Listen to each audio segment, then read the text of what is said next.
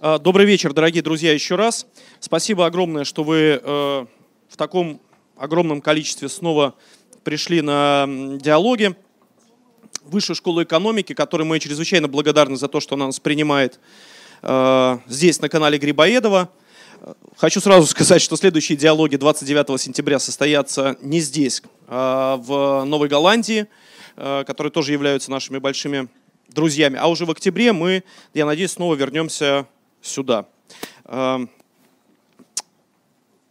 собственно, все сказал такие, какую-то вводную информацию и с большой радостью э, представляю людей, которые уже неоднократно участвовали в диалогах, и даже был диалог между этими собеседниками. Был он, правда, довольно-таки давно, как мы сегодня вспомнили, 4 года назад.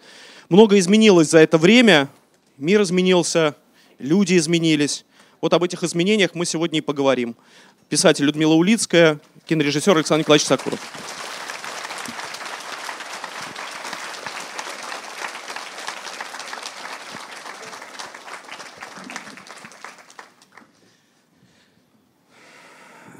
Здравствуйте, дорогие Людмила Евгеньевна и Александр Николаевич. Спасибо, что э, нашли для нас время.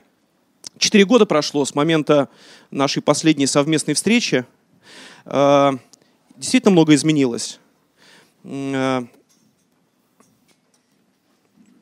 Сегодня часто говорят о том, что появилось новое поколение людей в стране, новое поколение людей, которых, которых мы до этого э, как-то и не замечали, и не видели, и не находилось у нас, может быть, каких-то совместных вопросов, э, каких-то проблем, которые бы касались и их, и нас. Это э, молодые ребята, школьники, которые сегодня, э, может быть, активнее, чем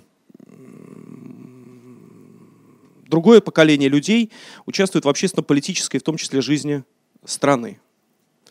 Когда мы говорим об эволюции человека, мы можем, ли, можем ли мы говорить, что это э, то поколение, действительно, которое, которое э, новое поколение людей, что это какие-то другие люди, не такие, как мы?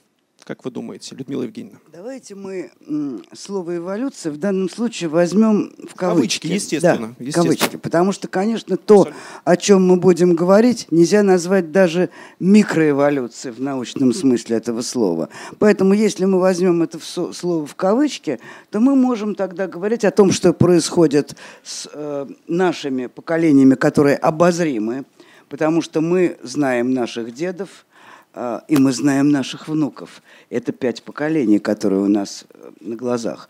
И это чрезвычайно интересный, важный момент, именно ощупывать, а чем, собственно говоря, они отличаются. Я, это последнее знакомое мне поколение – ну, скорее детей, а не внуков. Внуки мои еще маленькие, они немножко не доросли для того, чтобы с ними полноценно общаться, но все-таки а, для меня, конечно, это дорогое поколение. И вот это, это русская... сегодняшние. Да, конечно. И вот эта русская тема отцов и детей, которая всегда на, на, на конфликте построена, она сегодня, если мы рассматриваем ее как конфликтную, вот эти взаимоотношения, то я могу сказать определенно, что я на стороне детей. Александр Николаевич.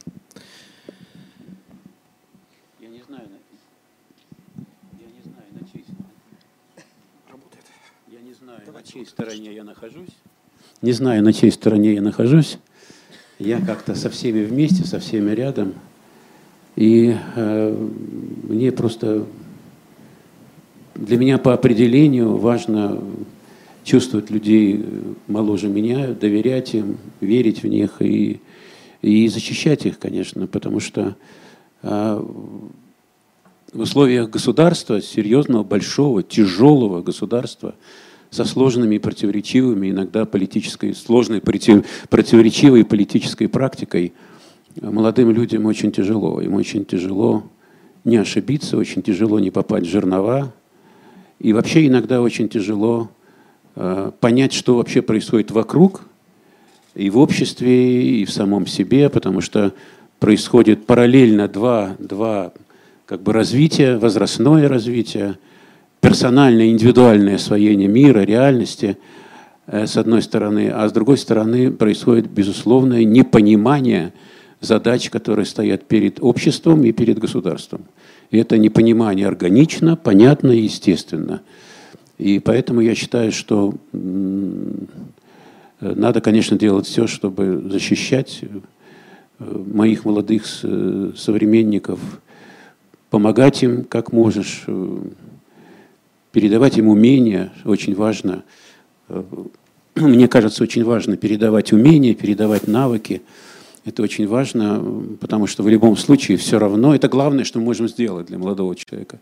Потому что все равно э, твое умение, твои навыки, они преобразят в свои способности, в свои таланты, но э, за это время они не успеют осуществить, не успеют совершить тех многих ошибок, которые совершал ты, и пойдут по пути своему, своей жизни, что ли, прямее, а может быть и честнее иногда.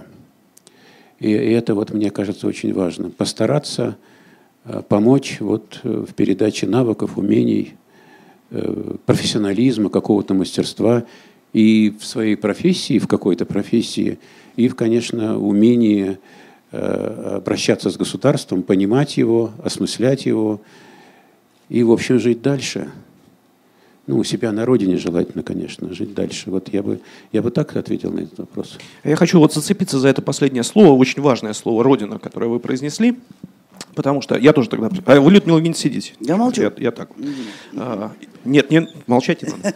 А, потому что Родина, понятие Родина, один из главных мотиваторов, который заставляет нас совершать какие-то поступки, чрезвычайно важные для нас. Это может быть выход на улицу, это может быть участие в общественной какой-то жизни. Вот говорили о детских хосписах э, какое-то время назад. Или это исключительно политические вопросы, предположим, которые заставляют людей выходить на улицу. Ну просто э, какие-то поступки, которые часто незаметны.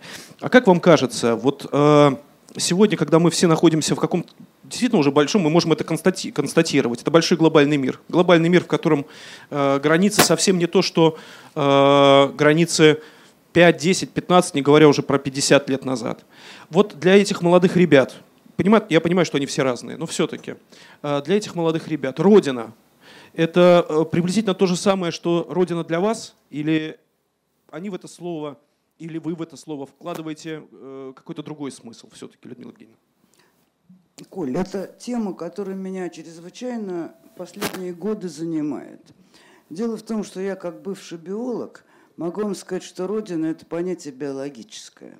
Вот каждое маленькое животное, начиная там от мышки до э, рыбки, кончая слоном, а, оно связано биологически с тем местом, где оно родилось, это животное.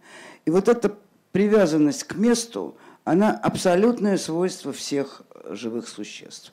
Ну, так, может быть, не всех, но, скажем, некоторые есть перелетные птицы и прочие э, нюансы. Ну, в общем, э, живое существо привязано к месту, где оно родилось, и это э, такая стигма, стигмат определенного рода.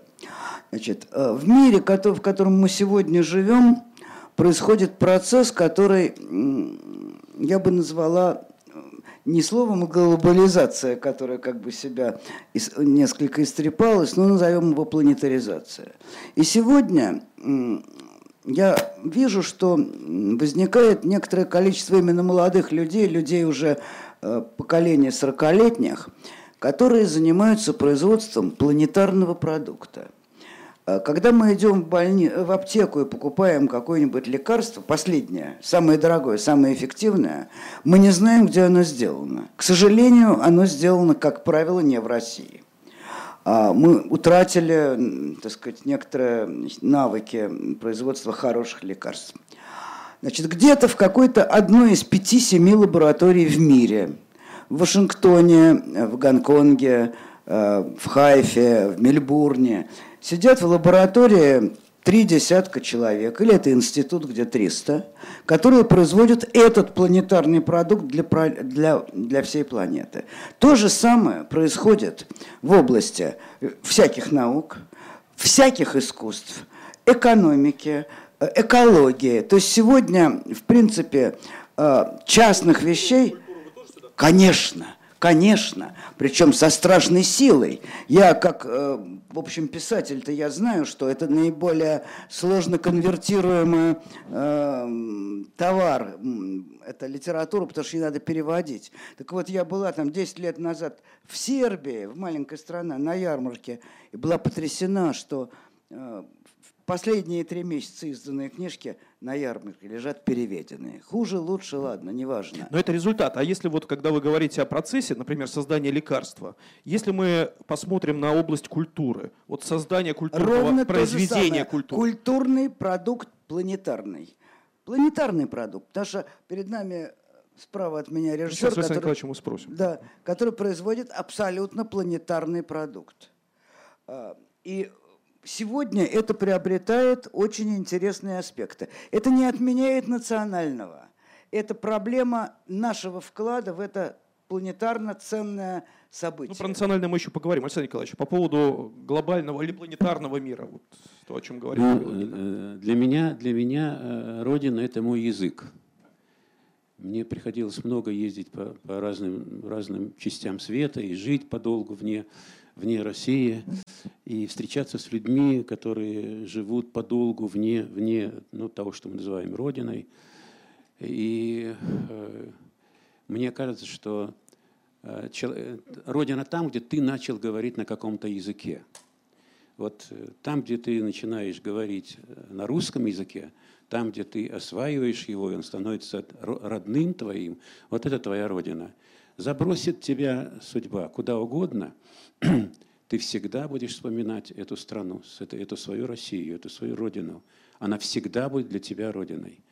Люди, уехавшие, покинувшие навсегда Россию по разным причинам, уехавшие в Америку, в Израиль, в Канаду, там, в Италию, э, они, они всегда в какие-то определенные обстоятельства переходят и говорят на русском языке. Но для меня э, Родина – это там, где говорят по-русски, и там, где думают по-русски. Э, как это определить, и как это с точки зрения там, моральной или нравственной выглядит – Э, биологическая в данном случае. Биологическая она, проблема. Она ну, не, не, не совсем биологическая, просто созвучие языка, природа языка, его, его созидательная сила формирования личности, универсальная результат действия языка на формирование личности, ну, которым обладает, ну, например, русский язык, возможно, для кого-то язык английский, там, э, э, не, незаменимо и неотменимо. Это, это, не, это, это не, никуда невозможно деть, вот на, на мой взгляд. И в этом смысле это вершина цивилизационного развития, это, конечно, формирование культуры, искусства и укоренение языка. И в этом смысле Россия, конечно, в этом смысле Россия удивительно притягательна, иногда смертельно притягательна, потому что это притяжение иногда дается очень многим людям тяжело, и от этого тяжело бывает – и расставание с Россией, ну или с Родиной, э, становится ну, просто как, как какое-то мучение, мука и так далее, и так далее, и так далее. Ну вот э, после революции сразу покинул Россию Рахманинов, и до сорокового года, по общем, он ничего не писал практически. А потом взял и написал симфонические танцы. И это музыкальное произведение можно определить как какую-то особую, особую э, русскую природу или русское чувство, если ну, так угодно. Да? Но тем не менее, оно даже, даже в этой музыкальной, музыкальной структуре оно остается. Я, э, я не очень верю в э, благотворное влияние глобальных процессов на развитие культуры. Я сторонник, сторонник концентрации культурных усилий, сторонник дистанции, дистанции в культурном развитии друг от друга, не, не, не, не принуждать, не вмешиваться в культурное пространство друг друга, а жить рядом, уважать культурные какие-то категории друг друга и в то же время защищать те, те какие-то культурные акции, культурные традиции, которые там, ну, у твоего народа существуют. Потому что с, с, границы можно убирать. Но надо делать все, чтобы не погибло при этом культурное своеобразие, и чтобы не исчезли при этом французы, немцы, там, русские там, и так далее, и так далее, и так далее. А есть такая угроза, Александр Николаевич? М? Есть такая угроза? Есть такая угроза, есть, конечно, есть такая угроза. И, ну, например, если говорить о Германии, где существует, э, если я правильно понимаю, ну, бывает там много раз, как бы двуязычие, английский язык и немецкий язык, но если подумать об этом серьезно, может быть, я не прав, да, то это связано с тем страхом перед э, понятием национальная культура, которая существует в Германии. В Германии, как, насколько я мог, могу судить, в Германии очень боятся говорить о культуре как национальном факторе, потому что для них это всегда в этом есть акцент и эхо нацизма, э, который отравил вот, этот, вот, эту, вот, эту все, вот эту всю национальную атмосферу, разрушил национальную традицию и так далее, и так далее.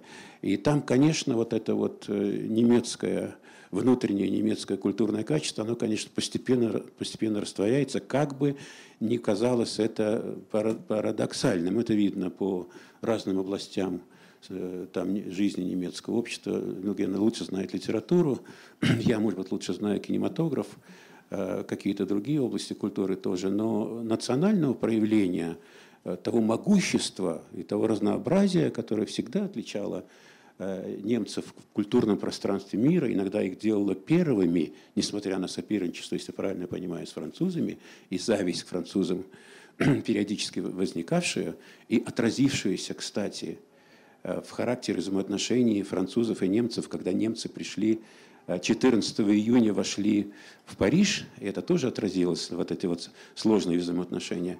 Но вот тем не менее можно сказать, что, что Э, культурный, вот национальный, национальный фактор, э, он является принципиально важным. И принципиально важным. Не будет национального своеобразия, национального фактора, народа как такового, культуры, который, своеобразие культуры, который этот народ э, привносит в мир, порождает, скажем так, уже, это, этого уже не будет. Потому что, чтобы мы ни говорили, Гёте – это немец. Вот Гёте – это немец, вот что бы мы ни говорили. И без немецкого языка, без полифонии немецкого языка и немецкой культуры его просто не существовало бы. И многие композиторы XIX века, они немцы, и мы видим это по, даже по, по гармонии э, э, создаваемого произведения. Мы можем отличить, например, мужчину по, даже по тембру, по тембру голоса мы можем отличить чешского мужчину, например, от шведского и шведского от итальянского, даже по тембру голоса. Это все слагаемые вот этого своеобразия, божественного своеобразия национального, национального вот этого сердца в человеке. Оно божественно, я так считаю. Оно просто боже... оно гораздо более божественно, чем очень многое в материальном мире и так далее, и так далее. Вот я вот размышляю все время об этом, все время наталкиваюсь на вот это восхищение мое перед э, национальным, национальным, национальностью и национальными особенностями человека. Людмила Евгеньевна, во-первых, согласны ли вы с Александром Николаевичем по поводу э, вот этого страха перед национальной культурой внутри самого немецкого общества? И второй под вопрос. Подожди, стоп, стоп, стоп. Я, я просто сразу спрошу, а вы потом отвечаете как хотите. Есть ли, э, наблюдали ли вы в последнее время в России подобный страх перед русскостью, когда не очень удобно или не очень ловко говорить о том, что я русский писатель, русская культура, русское кино, русская литература и так далее. Коль, у меня такое ощущение, что это все проблемы 20 века. Они очень важные, но они проблемы 20 века. А мы живем в 21 веке, когда идет невероятная метизация – огромное количество смешанных кровей, смешанных культур, идет мощное взаимопроникновение. Я была э, несколько лет там назад в Стэнфордском университете, и там половина учащихся японцы. И вообще Азия. И вот эти люди, которые Юго-Восточная Азия, и вот эти люди, которые получают американское образование, которые по крови э, совершенно никак не близки к э, Америке Э, к этому новому свету. И это совершенно другая, другой человеческий материал. И очень трудно его... Они, им самим трудно ответить на этот вопрос, а кто они? Потому что сегодняшний мир предлагает а, то, чего никогда не, было, не предлагалось прежде, а именно свободу получения образования где угодно, свободу передвижения где угодно. И кроме того, а, вот этот самый современный планетарный юноша-девушка – это человек, который спокойно переходит с языка на язык. И я не говорю, проблема родного языка всегда существует. И он всегда – это тот язык, который, а, умирая, будешь говорить. Именно на нем его и вспомнишь. Но, тем не менее, очень меняется структура человеческая – а, и в этом смысле, может быть, сильнее всего. Поэтому я не знаю, мне с большим, я с большим интересом за этим наблюдаю. И сегодняшнее, скажем, э, э, ну не знаю, последний раз я где-то я была в Италии и обратила внимание на то, что там стоят какие-то очень занятные скульптуры. А, это был на аэропорте время, в аэропорту, в гостинице. Я посмотрела, эти скульптуры сделал арабский скульптор. И это совершенно живет абсолютно рядом, вместе, без противоречия, без взрывного этого ощущения «мое, не мое». Мне это нравится. Я получаю Вам удовольствие... от того мира, вот в котором э, было место, я не знаю, ну, сугубо или глубоко национальной культуры. То есть вот знаю. то, о чем говорил Александр Николаевич, Понимаешь, которое... Нет, нет, Коль, да. понимаешь, дело в том, что если люди будут благодаря изменяющейся культуре, культуре лучше понимать друг друга, то я готова все лапти сдать в музей. Когда-то я это почувствовала, когда впервые возникла тема Битлзов. Вот пришла музыка в мир впервые. А, мы не будем говорить о Бахе и Бетховене. Вот эта молодая музыка пришла, которая, которую пели люди, слушали люди во всех странах. Ее слушали в Японии, в Австралии, в Африке, в России, где угодно. И она создавала тот общий планетарный язык, о котором я говорю. Когда все мальчики и девочки надели джинсы и э, э, кроссовки там, определенной фирмы, то мне кажется, что это то, что создает основания для того, чтобы друг друга не убивать что это некоторое, может быть, это усреднение для культуры будет даже ее и объединять, но если при этом возникнет а, более, менее агрессивная среда, более, такая она будет усредненная, но она будет менее агрессивная, то я говорю «за». В, вот в этом смысле. А вы э, в данном О, случае Александр Николаевич согласны, не за, но... согласны нет, я хочу просто уточнить, согласны ли вы э, вот с такой связью, о которой сейчас сказала Людмила Евгеньевна, что э, глобализация, э, утеря даже потеря каких-то национальных черт уникальных и так далее, э, ведет к тому, что мы все-таки живем в эпоху, которую, может быть, со временем назовут э, ну, золотой эпохой. Действительно, мы живем во время отсутствия глобальных войн. Локальных войн, войн много по-прежнему, но глобальных войн нет. Эпидемий, говоря о развитии науки, технологий там, в медицине и так далее, эпидемий нет. А, с точки зрения быта, если мы говорим о старом свете, новом свете, вот о нашей вот этой вот э, территории, что, ну, наверное, так хорошо люди, может быть, правда, не жили э, никогда. Но теряем, теряем, теряем вот эту планку. Планка все опускается, опускается. В, поли... в политическом дискурсе, наверное, опускается. В культуре опускается э, Согласны ли вы с этой связью? Как вы к этому относитесь?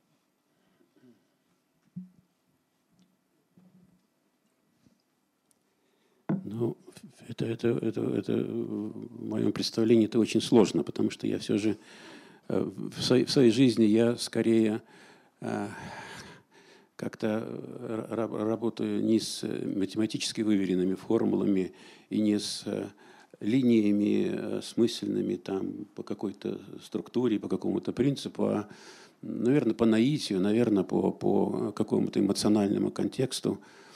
И э, я бы не хотел дожить до того момента, когда вот это вот э, стирание вот этого национальных особенностей произойдет. Это, на мой взгляд, э, это последует за этим необратимые какие-то катастрофические э, обстоятельства, как, вот, ну, как мне кажется. Эм, когда человек, э, когда человек вступает в какую-то конфликтную ситуацию с другим человеком, если он, условно говоря, одной крови, с тобой это одно – и здесь все что угодно может быть. Если в единоборство или в конфликт вступают люди разных национальностей, то возникает еще какая-то еще какая-то стенка. Может быть, она не такая прочная, может, она не такая, вот, защищает не в такой степени. Но все же это очень часто останавливает, останавливает, э, останавливает человека. Перед войнами каждый раз э, э, желающие нападать всегда пытается понять, на кого они нападают. Хорошо, если это война гражданская, ну хорошо, в каких-то условных, конечно, да. Э, гражданская война, тут все так или иначе понятно. Но это, если это война э, национальная, если это война проникновения на территорию другого государства, то без решения вопросов открытия какой-то тайны национального характера, национальных привычек каких-то, да, без понимания этого невозможно никакое, невозможно никакое, ну, не то что достижение победы, но и вообще какие-то решительные действия. И я э, сейчас, вот мы работаем над фильмом а, о проблемах возникновения Второй мировой войны. И я как-то очень глубоко погрузился вот в мотивацию нацистов, мотивацию Генштаба, э, Генерального штаба Вооруженных сил Германии, Гитлера, э, Муссолини, там, ну, остальных участников больших, крупных этой, этой войны. И я видел, что эти попытки понять вот этот национальный какой-то код страны, куда войдет немец, они все же были. Но а, и это в какой-то степени сдерживало. И непонимание до конца национального характера в конечном счете привело к тотальному глобальному поражению немецкой армии на Восточном фронте, что, собственно, предопределило крах, крах нацизма. То, что ты не все знаешь и не все понимаешь о человеке другой крови, другого как бы вот национального круга, национального мира, вообще-то должно рождать в тебе деликатность, осторожность обращения с этим человеком. И не торопись, вот не торопись, потому что все равно существует какое-то внутреннее, скрытное, скрытое своеобразие натуры, своеобразие динамики – поведения, э, динамики реакции, э, понимание, насколько жестокосерден человек, который является твоим противником. А мы понимаем, что состояние, настроение, скажем, условно говоря, очень, условно говоря, очень, конечно, славянской части населения с точки зрения вот этого как бы жестокосердной формы поведения и каких-то других, может быть, национальных групп, которые существуют, ну, даже в, в границах нашего государства, они очень разные очень разные. Есть э, какие-то национальные ареалы, э, где, в общем, вопрос с умерщвлением человека, вопрос действием там, холодного оружия или кого-то другого, оно, он решается с точки зрения контекста вот, внутренней традиции национальной гораздо проще. Гораздо проще. Но есть, конечно, еще здесь, еще есть здесь вопрос, как бы, может ли народ создать культуру государства? Умеет ли он создавать культуру государства. У меня впечатление, что мы, живущие вот в этой имперской стране с большой имперской традицией, э, мы пока не смогли создать государство, которое бы было понятно всем остальным людям и нам самим тоже. Э, и действия Романовых, и резкое радикальное поведение политических деятелей, пришедших им на, смену – и э, современное уже, уже время. Это все радикальные смены векторов. Это не, не, не, не произрастание одного в другое, не замены постепенные одного в другого. Это выталкивание, выталкивание, выталкивание одного образа жизни, э, одного, одних каких-то моральных там, критериев – Э, которые никак не могут, в конце концов, даже сформироваться по-настоящему. И это тоже является частью, частью национального своеобразия и того, каким образом и как формируется культура внутри самого народа, какое она место занимает внутри самого народа. Становится ли социальная культура, я подчеркиваю, социальная культура, становится ли признаком и качеством национального характера. Художественная культура, художественные проявления, интеллектуальная культура, она, конечно, признак э, российского, российского народа.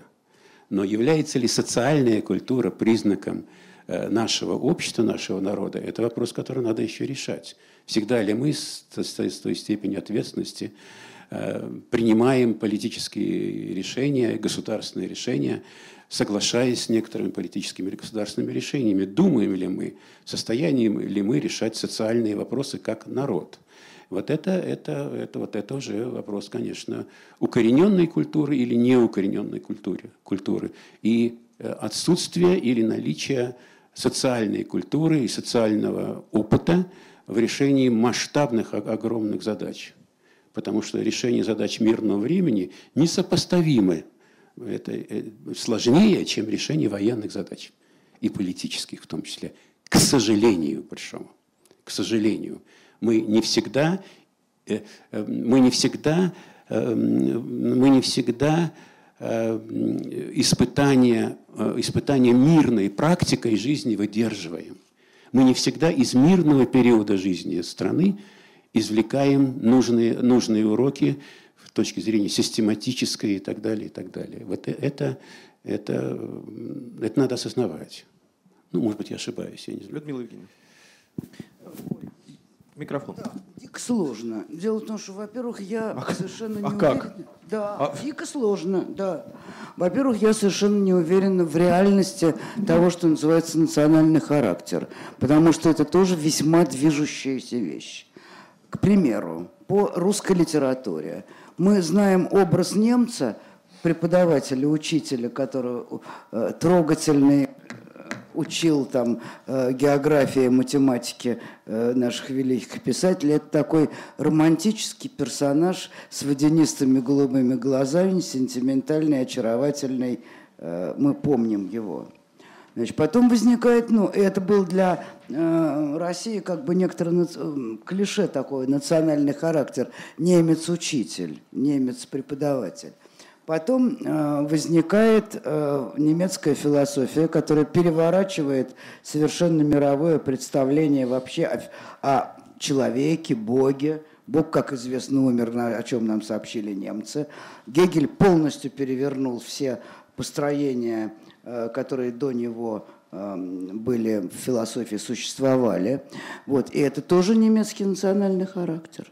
Потом начинается фашизм, который в общем, с моей точки зрения, не сильно отличается от режима, который э, был создан в России в 30-е годы, с разницей той, что немцы уничтожали чужих, а э, значит, Сталин и его руководство уничтожали своих. Поэтому тема национального характера, мне кажется, очень зыбкой. Я как-то ее перестала ощущать как некоторую реальность. Тема культуры гораздо более здесь существенна. Скажем, русско-украинский конфликт. Даже, видите, я так э, деликатно даже не говорю война. Конфликт. Между русскими и украинцами э, выстраивать разницу в национальном характере довольно трудно. Мы культурно пронизаны друг другом. Гоголь, он чей, наш или их? Понимаешь, вот, вот такие вот вещи, они э, скорее вызывают вопросы, чем дают э, четкие ответы. Значит, когда мы обращаемся к тем конфликтам, которые у нас были на Кавказе, здесь немножко я как бы какой-то реальные какие-то вещи нащупываю, культурные. Потому что на самом деле кавказская культура – это культура горская, э, культура архаическая, культура, в которой традиция Э, рода, тейпа, семьи, взаимоотношений внутри общества очень строго регламентированы и не разрушены. О чем, ну, э, наверное, чем более образован человек, чем более высокому так сказать, ну, не знаю, московский э, чеченец, получивший, кончивший университет э, МГУ, кафедру э, фи, физфак или биофак, он другой. У меня такие друзья были, когда я училась, это абсолютно э, люди, с которыми говоришь на одном языке. Человек, который вышел э, Здесь, конечно, Александр Николаевич знает гораздо лучше, чем я, потому что он работает с этими ребятами, да. Но я исхожу из того, что я знаю э, на уровне моего общения. и на некотор, по некоторым антропологическим меткам, которые существуют. То есть мы на самом деле в реальности, наша цивилизация, в которой мы живем, она всегда представлена разными слоями. А, там, я не знаю, третьего дня я была на дне рождения покойного уже э, Кома Иванова, Вячеслава Всеволодовича. И, конечно, это был вот человек, который принадлежал к самой высшей, э, так сказать, культурной элите э, человечества. Вот. В этой же деревне живет водопроводчик Саша, который чинит. Э, очень милый человек, который чинит. Он принадлежит к другому культурному слою. Поэтому мы все время вынуждены э, делать поправки, должны их делать, и правильно, когда мы их делаем. Но э, задача всех людей, которые к культуре имеют какое-то отношение, это работать на ее повышение. И в этом смысле э, человек, который, с которым, который на рынке торгует и норовит 20 копеек у тебя отторговать, он вне зависимости от того, какой он национальность, он будет гораздо больше, от меня более далек, чем человек, который преподает в университете, э, все равно на каком языке и в какой стране. Понимаете, вот здесь есть такие вертикальные вещи, о которых, собственно, говорил Александр Николаевич, потому что культура, она, вот эта национальная культура, она вертикальная. И есть вещи горизонтальные, те, о которых говорю я. Социальная тоже... культура. Ну, если, да, да. И вот здесь вот мы действительно сейчас коснулись темы дикой сложности. И я не могу сказать, что я себя чувствую вполне на уровне задач, хотя я об этом много и читаю, и подумываю время от времени. Но это на самом деле у нас скорее э, разминание темы, которая всех нас волнует, интересует, и мы как бы сейчас ведем совместную работу по разминанию этого очень сложного вопроса. Ну, у меня просто, э, э, собственно, в развитии того, о чем говорил Александр Николаевич, по поводу того деликатного э, дистанции, которая должна сохраняться между, между между людьми разных культур, разных национальностей, об этой деликатности, которая в сегодняшнем мире, в глобальном мире, о котором мы в самом начале начали говорить, ну, так редко так редко мы ее сегодня видим. То есть, ну, если на секунду обратиться к политической составляющей, ну, посмотрим на, хорошо, на тот вот российско-украинский конфликт или войну, как угодно можно ее назвать. Это результат неделикатной политики. Да это, политического просто полити, безобразия. Политического безобразия. Абсолютно, Мы смотрим конечно. на ситуацию, пусть это дальше, но все равно все рядом, мир глобальный. Да. То, что происходит в Ираке вторжение Соединенных Штатов и так далее. Как, как это назвать, как не политическим безобразием? Ливия. Политическое безобразие. Сирия. Политическое безобразие. И с другой стороны хочу на это посмотреть, и, и вас, собственно, об этом спросить, Александра Николаевича, и э, вас, Людмила Евгеньевна. Э, в отношении к миграционной, миграционной политике внутри э, Евросоюза и тех государств, которые составляют Старый Свет. А, не кажется ли вам она, а, вот то, что выдается за деликатность, когда ты протягиваешь руку помощи, и тебе кажется сегодня, что эти люди, да, они действительно ничем не отличаются, и все, все вроде как бы в порядке и так далее. Но в какой-то перспективе, если попытаться посмотреть в перспективе на этот вопрос, то это та самая неделикатная политика, неделикатное поведение, несерьезное отношение к вопросам, которые являются чрезвычайно серьезными. И ответы на которые мы, в общем, до сих пор не знаем. Александр Николаевич.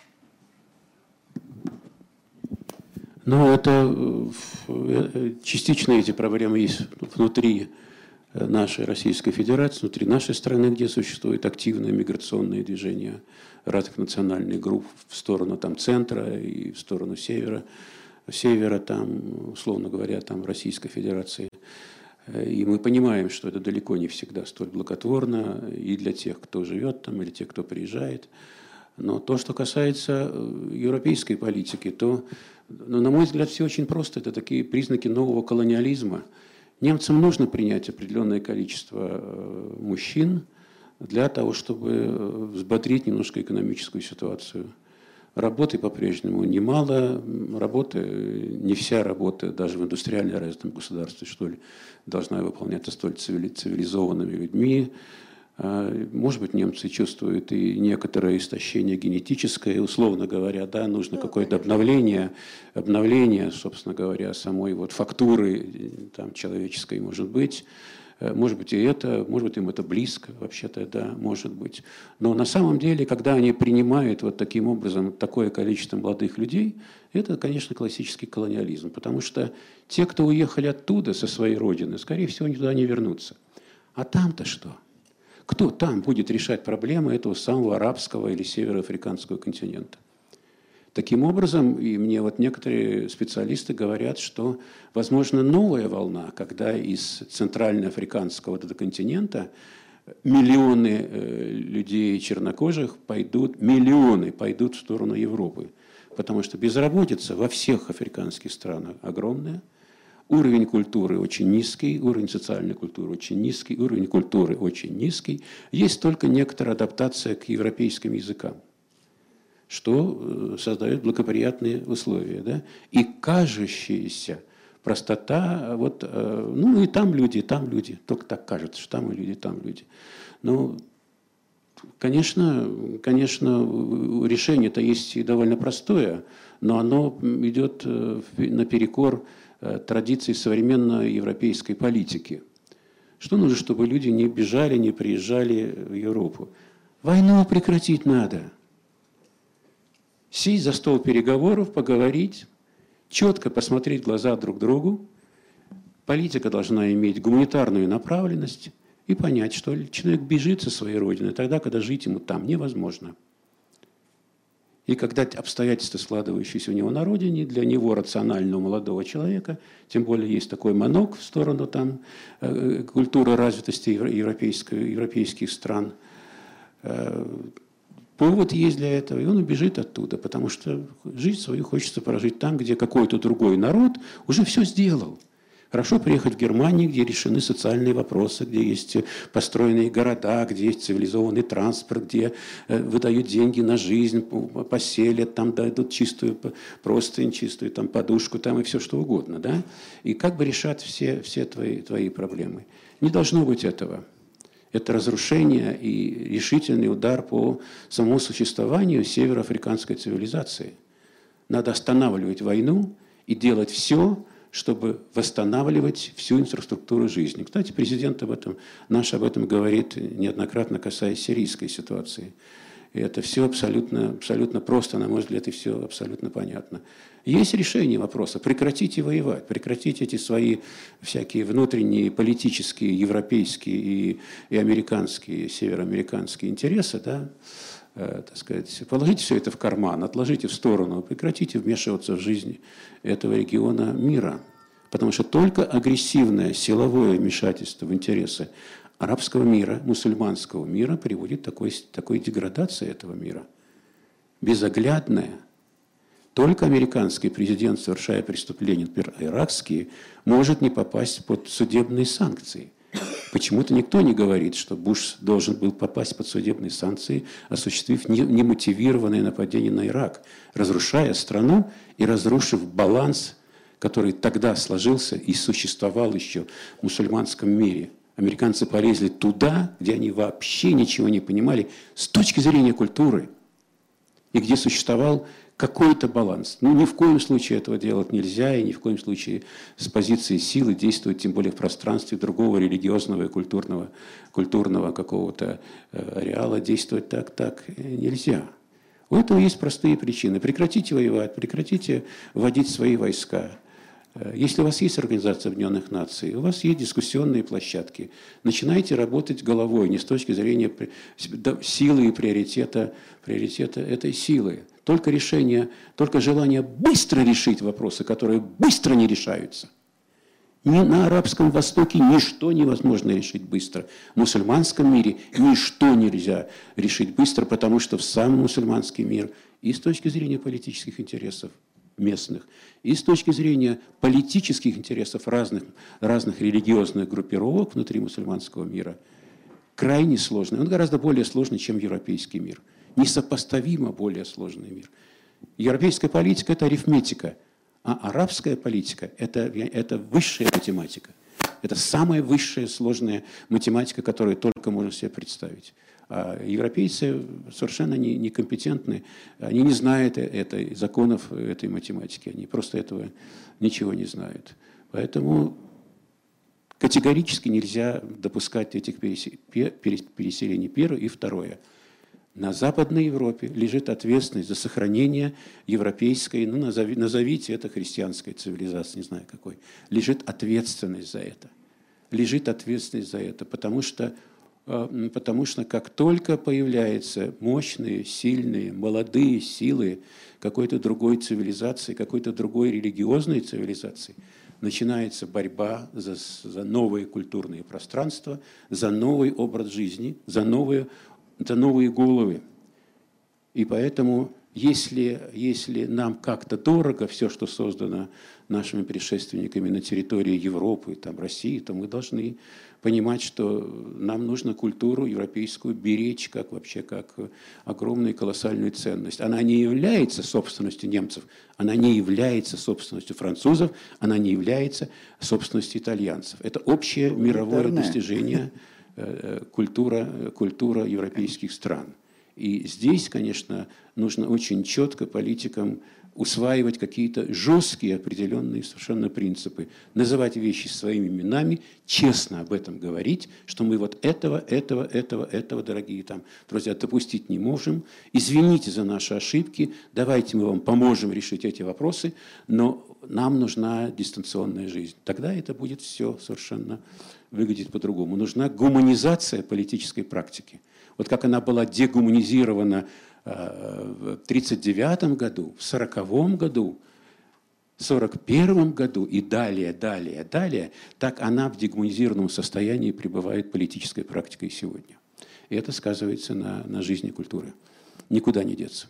Людмила Евгеньевна.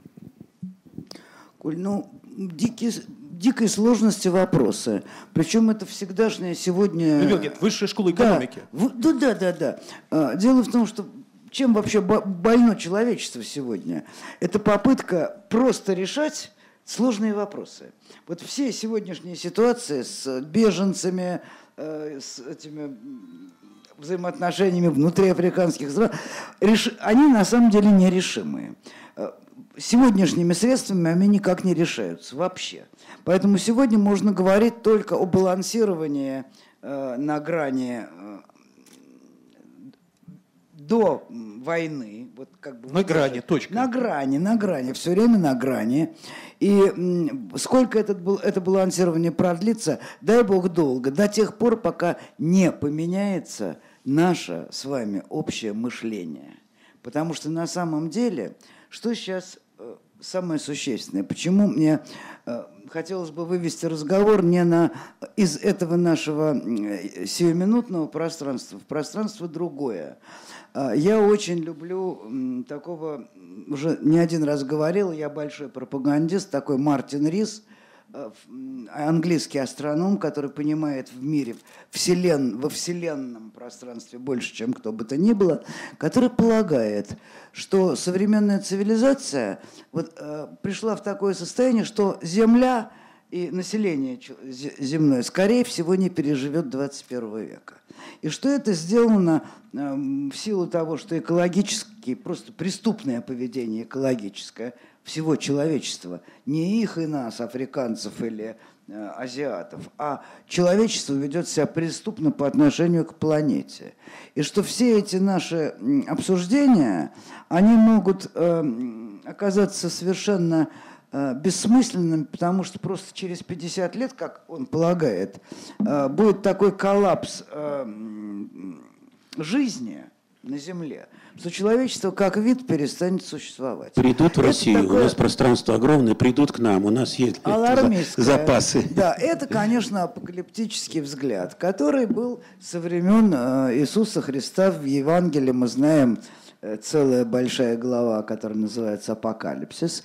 И вот эти настроения, они время от времени возникают. Поэтому можно предсказание Мартина Риса считать еще одним таким апокалиптическим кошмаром, который нам предлагается. Но вполне серьезные ученые сегодня говорят о том, что а, ресурсы заканчиваются, а, что идет перенаселение, что загрязнение такое, что Земля его не выдерживает. И главное, а, все время сужается зона зеленой планеты. И она, в общем, в конечном счете перестанет нам давать нужное количество кислорода для жизни. И на самом деле, пока мы говорим о том, как сохранить европейскую культуру, главный вопрос, как сохранить жизнь на Земле – на самом деле. И он, в сущности, гораздо более актуальный, э, потому что ссорились, воевали и э, между собой скандалили все народы с того момента, как они вообще сформировались.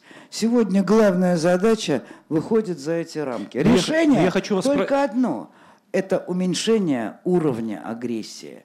Агрессии государств – и агрессии частной, которая в каждом из нас сидит, как биологическая. Без сомнений, но разве э, решение э, снижения уровня агрессии это не вопрос, который стоит в первую очередь перед культурой? Конечно. Когда мы, поэтому, когда вы говорите о том, разумеется. что э, мы так много времени уделяем вопросу сохранения национальной культуры, в то время как в то время как мы можем не пережить ближайшие 50 лет. Да, Но, может быть, да. как раз-таки вопрос сохранения национальной культуры – это вопрос спасения вообще-то. Ну вот у меня тоже есть ощущение такое, что сегодня э, как бы вот эта главная задача, она лежит там. То есть уровень э, агрессии столь высок, причем на всех э, отрезках нашей жизни. Ну, я говорю про нашу страну, потому что я в ней живу, я ее лучше знаю. Но разговор э, гаишника с э, водителем, э, школьного учителя с, э, со своим учеником малолетним, врача с пациентом, начальника с подчиненным на любом уровне, он выдает невероятную, огромную уровень агрессии. И вот это то, что, это то, в чем мы замешаны каждый из нас. То же самое происходит на отношении, на государственном уровне. И вот, скажем, сегодняшнее, я не, не очень люблю политические эти ракурсы, но тем не менее живешь, все время это влезает тебе в голову, в глаза. Вот сегодняшние отношения России и Соединенных Штатов вызывают у меня не ужас, дикое отвращение вот то, как, какая идет гнусная игра э, людей, которые, как, я не знаю, футболисты на футбольном поле, играющие без правил, понимаете? Вот это вот э, у меня вызывает большое отвращение. Я бы, честно говоря, поменяла всех политиков. И мы бы, Коля, с тобой, Александр Николаевич, позвали, и мы бы с этими задачами управлялись лучше, чем сегодняшняя политическая элита, которая мне представляется чудовищной. И я думаю, что э, вот этот уровень агрессии, который, в котором заинтересованы политики на самом деле, потому что люди, безусловно, в этом не заинтересованы. Упавший, или упавший рубль, отсутствие медикаментов так нужных нашим детям, которые у нас не производят, мы совершенно с вами, как народ, в этом не заинтересованы. То, что государство плохо нас слышит, это факт. То, что мы постоянно, только что перед, перед, передо мной мы видели собеседование Лиды Маньявы и э, Татьяны Фигенгауэр, вот э, речь шла именно ровно об этом. Мы хотим предъявлять маленькие задачи и решать и и делать маленькие движения вместе с государством. Это проблема чудовищная. Но когда нам государство выходит навстречу Лиде Маньяве, я это очень приветствую. И, честно говоря, другого не вижу. Это то самое движение, о котором вот говорил Александр Николаевич, которое так дефицитно в нашей стране, когда не, не сломать, а попытаться развить. Я, честно говоря, у меня был еще один вопрос, но я просто предлагаю, мы совершенно не поговорили о месте религии, конечно. В... Ну, я у меня все время... Вот, я, я хотел поговорить да, еще об этом. Правильно. Давайте мы, может быть, через какое-то время, через там, несколько месяцев, через полгода продолжим этот разговор в таком же составе, потому что вопросов осталось так много. И, но последнее спрошу. Последнее спрошу все-таки. Э, это, все, это всегда вот как бы в воздухе у нас здесь висит. Вот мы столько разные темы какие-то берем все время, про это говорим, говорим, говорим, говорим. Но я просто хотел попросить вот какие-то, э, дать людям рекомендации, э, правил поведения, какой-то ближайший, ближайший перспективе, общественной, политической в нашей стране. Потому что, ну что мы, мы сегодня видим опять какой-то политический стык, политический какой-то, простите меня за это слово, запор в нашей стране. Мы видим абсолютную беспомощность политической оппозиции, которая не популярна среди людей, за которой нет живых людей. Мы видим непопулярную современную власть, и мы видим разрастающиеся с каждым днем общественные, общественные движения, самые разные направленности.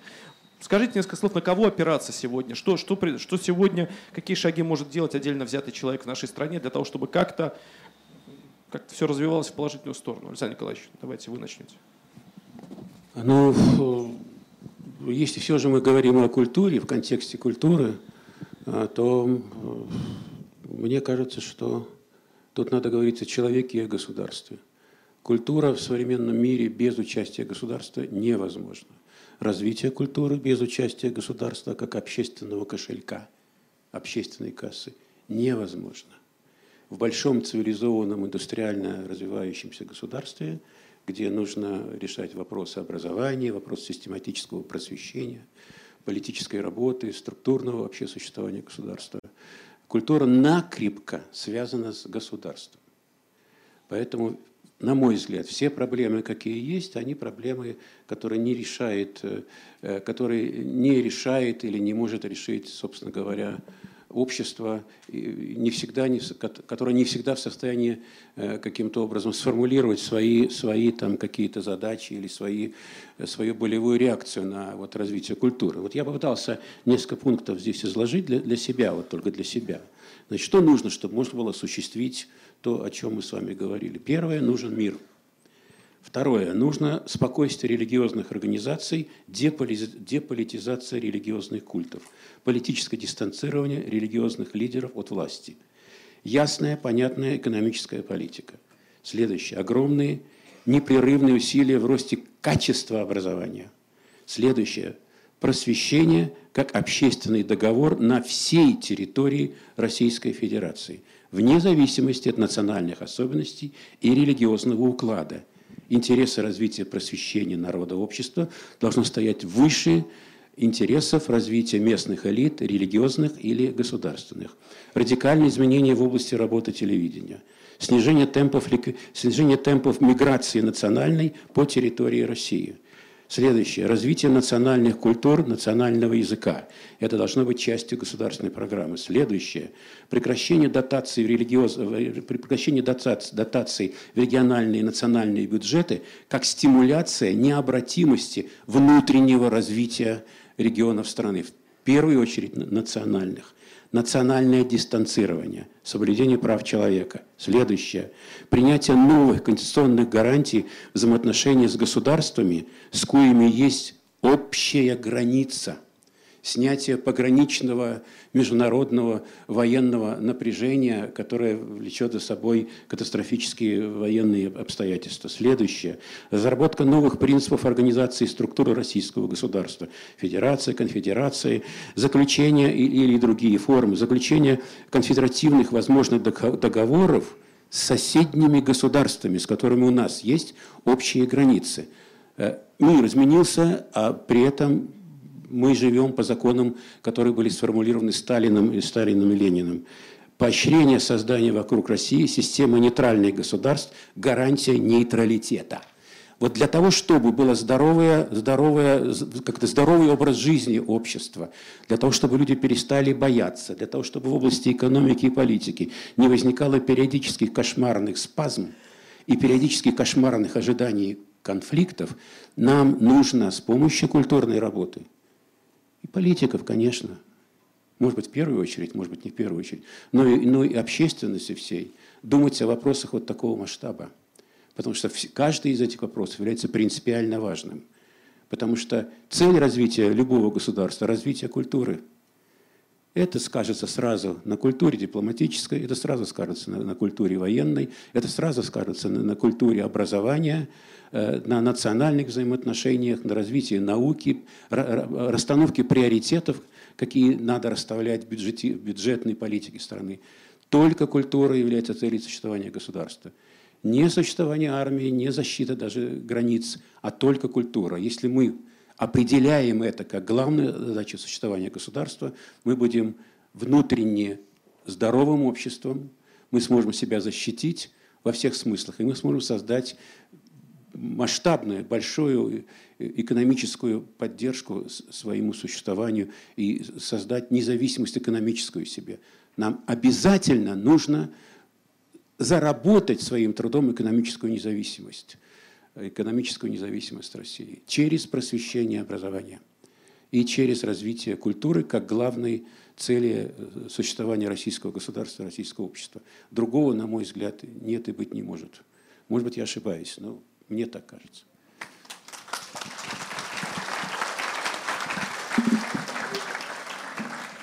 Коля, я как утопист могу сказать, что когда Александр Николаевича выдвинут в президенты, я пойду работать агитатором и буду за него голосовать. Я тоже пойду.